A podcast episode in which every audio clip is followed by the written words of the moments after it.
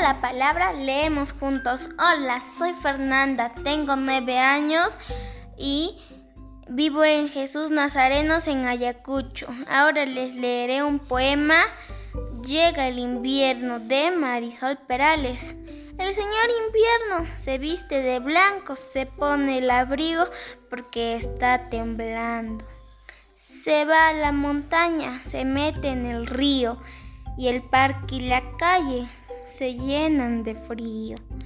Se encuentra la lluvia llorando, llorando, y también al viento que viene soplando.